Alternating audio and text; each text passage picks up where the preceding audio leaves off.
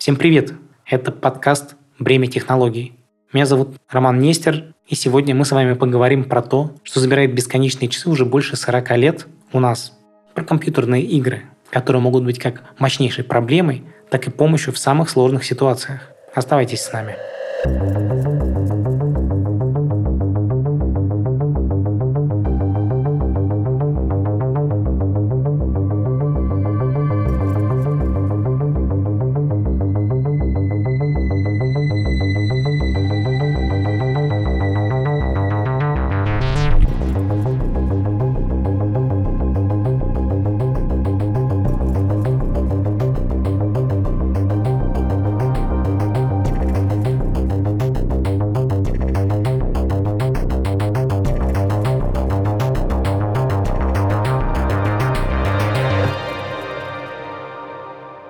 Однажды в конце 60-х годов один американец по имени Ральф Байер сидел перед телевизором. Это был обычный инженер, который работал на одного из оборонных подрядчиков. Он смотрел на телевизор и не переключал каналы. Он спрашивал себя, что я могу еще сделать с этой штукой. В США 40 миллионов телевизоров, еще 40 миллионов в других странах. Но все, что я могу на нем посмотреть, это дурацкие каналы 5, 7, 9, и то, если у меня хорошая антенна. Если повезет, может быть, попадется еще один канал общественного телевидения. Если мне что-то не нравится, все, что я смогу сделать, это просто выключить чертову штуку. В конце концов, в нем внутри довольно сложный, классный дисплей. Если бы я мог подключить к этому телевизору хоть что-то для одного, всего одного процента из всех этих людей, то это было бы 400 тысяч человек, которые делают что-то новое. Байер подумал и сказал, например, они могли бы играть в игры. К 1972 году идея Байера превратилась в продукт. Этот продукт получил название Magnavox Odyssey. Это была, да, это была первая в истории примитивная домашняя видеоприставка. Она работала от батареек. Она не могла издавать никакого звука. А знаете, как в ней создавалась графика? Для того, чтобы у вас появилась графика, на экран телевизора нужно было наклеить цветные пластиковые пластинки – что же создавала сама приставка? Она создавала несколько цветовых пятен, которые могли перемещаться по экрану, сталкиваться друг с другом. Все. Но стоило вам наклеить эти цветные наклейки, и экран преображался, например, в теннисный корт или в хоккейную площадку. Байер мечтал о том, чтобы зацепиться хотя бы за 1% телевизоров, к которым можно будет что-то подключить. В итоге его компания продала 350 тысяч устройств всего лишь инженер, который поверил, что телевизор может превратиться во что-то большее. Это было начало гигантской игровой индустрии, которая мы сейчас знаем как гигантскую. Но начиналась она совсем иначе. Япония, 77 год. Босс просит разработчика по имени Тамахира Нисикадо из японской компании Taito, которая делала музыкальные автоматы и аркадные игры. Просит сделать его японскую версию американской довольно популярной видеоигры под названием Breakout. Суть игры была в том, что маленькая бита отбивала цветовое пятнышко, которое било по кирпичикам, расположенным в верхней части экрана. Японцы уже раньше делали что-то подобное и даже достигали успеха. Нисикадо принял это задание от своего босса и по какой-то неизвестной причине решил сделать это задание в полном одиночестве. Долгие часы он сидел над игрой, внес существенные изменения в оригинал – Неизвестно, что было у него в голове и почему он придумал именно так, но теперь вместо безобидной биты и кирпичиков кирпичики превратились в врагов, которые сбрасывали бомбы на игрока, который был представлен в виде артиллерийской установки, способной стрелять в ответ лазерными лучами. Когда босс Нисикада увидел, что получилось, он пришел в ужас. Он сказал, какие танки, какие солдаты, мы не должны вообще создавать в играх образ войны. Возможно, в нем говорила какая-то чувствительность японцев к прошлой агрессии империи. Исикадо ушел подумать. Ему на ум пришла идея, что популярно в США. В 1977 году на пике был только вышедший фильм «Звездные войны». Он подумал и заменил одно слово, слово «войны», на слово «захватчики». Таким образом, игра стала называться «Космические захватчики» или «Space Invaders». И, как вы можете догадаться, танки, солдаты, артиллерия заменились на фигурки пришельцев, которые игрок отстреливает из нижней части экрана с помощью своего лазера. Игра произвела настоящий фурор. Она стала настоящим культурным явлением. Даже сегодня вы встретите огромное количество упоминаний Space Invaders в массовой культуре. Почему? Потому что именно эта игра дала начало всем играм, которые мы знаем сегодня. Я закинул четвертак и увидел 55 прямоугольников, которые размахивают своими клешнями и сбрасывают лазерные бомбы на землю, которую я защищаю. Я открыл ответный огонь с трех лазерных баз, которые расфигачили примерно за 30 секунд. Игра уже закончилась, а все еще лупил по кнопке огонь конец четвертака, но начало зависимости. Так писал один из журналистов, который впервые попробовал поиграть в эту игру. Стоит отметить, что тему зависимости журналисты упоминали, когда они писали о видеоиграх, с самого начала. Один из дистрибьюторов Space Invaders, не моргнув глазом и особо не задумываясь о том, что он говорит, сказал газете Washington Post, это, черт возьми, как наркотики. И они скажут вам, моя зависимость стоит 4 доллара в день. В чем была особенность этой игры? Дело в том, что она была невероятно сложной, иногда даже безнадежной. Но что-то заставляло игроков все снова и снова пробовать пройти ее, снова и снова пытаться победить. Максимальное время в этой игре обычно занимало не больше минуты, после чего вспотевший дрожащий игрок пытался осознать, что с ним произошло. Романист Мартин Эмис в своих размышлениях о видеоиграх писал в 1982 году. «Мы все имеем дело с глобальной зависимостью. Это может показаться небольшой проблемой, но давайте я упомяну мои собственные симптомы. Абстиненция, сушняк, ломка, постоянные срывы. Психологи были озадачены и обеспокоены привлекательностью игр, особенно для детей. Например, психотерапевт доктор Роберт Милман заявлял, большинство детей, которые играют в игры, просто слишком молоды для секса и наркотиков. И он сравнил игру в видеоигры с нюханием клея. Он говорил, игры представляют собой соблазнительный мир. Молодые люди хотят быть полностью поглощены этим занятием, в котором они доходят до какой-то грани, до исступления, не могут думать ни о чем другом. Вот почему они пробуют все, от азартных игр до нюхания клея. Он поставил компьютерные игры в один ряд с разрушающими вредными зависимостями. Однако уже тогда были и те, кто возражал. Например, Сигеру Миямото, знаменитый создатель игр Супер Марио, сказал такую фразу «Видеоигры вредны для вас?» Ха, то же самое они говорили про рок-н-ролл. И с этим сложно поспорить.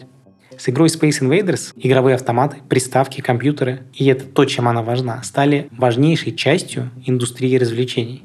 В 1982 году игра, вдумайтесь в это, стала самым кассовым развлекательным продуктом в США. Но знаете, в чем ирония? Японец Нисикада вдохновился фильмом «Звездные войны», который стал легендой кино.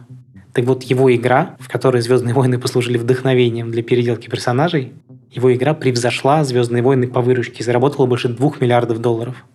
А уже к началу 80-х годов выручка компьютерных игр достигла 5 миллиардов долларов. Знаете, чем примечательна эта цифра? Это больше, чем все доходы киноиндустрии к тому моменту. Хотя если мы подумаем про 80-е годы, нам покажется, что нас окружали медленные, старые, громадные компьютеры, на которых играть-то нормально было невозможно. Но сегодня игровой рынок стал еще больше. Он больше музыкальной и киноиндустрии вместе взятых. К 30 году он составит почти полтриллиона долларов. Его до неузнаваемости изменили широкополосный интернет, смартфоны. Если раньше ты играл только сам с собой, то теперь это мощнейший мир социализации.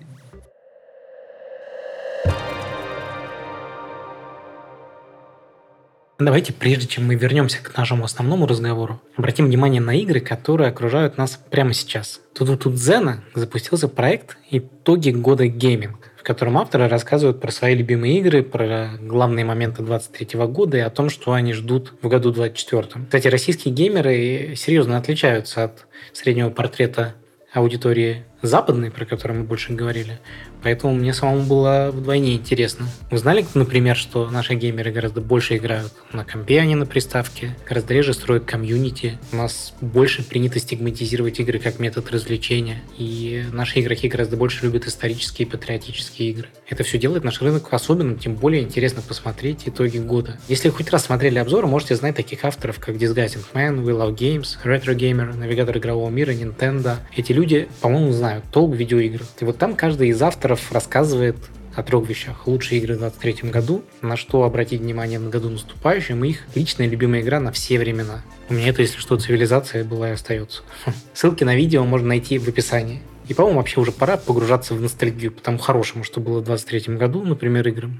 Хотя 24 ожидается супер урожайным в игровом плане. Окей, давайте вернемся к нашей основной теме. Самой популярной игрой в истории стала игра Tetris. Ее продали на 520 миллионов копий. Недавно выходил замечательный фильм, который описывает историю создания этой игры. Чем она примечательна в контексте нашего подкаста про вред технологий? Тем, что когда эту игру разрабатывали, то разработчики никак не могли закончить ее создание, потому что сами невероятно увлекались процессом игры и фактически играли в еще недоделанный код, просто потому что он взламывал их психику и взламывал одной особенностью, которой на самом деле не было у первых поколений игр. Первые игры были изматывающим соревнованием с машиной, но Tetris нащупал с помощью уровней сложности то, чем игры стали впоследствии. Тот же Space Invaders выматывал тебя. Большинство игр бросали из-за того, что они слишком сложные. Но затем создатели игр научились ловить этот баланс, ловить то, что психолог Михай Чиксент-Михай называл состоянием потока. Ловить то место, в котором тебе не слишком просто, но и не слишком сложно играть в игру. И эта золотая середина заставляет тебя играть многие часы. При этом, помимо состояния потока, компьютерная игра задействует самые разные составляющие нашей психики.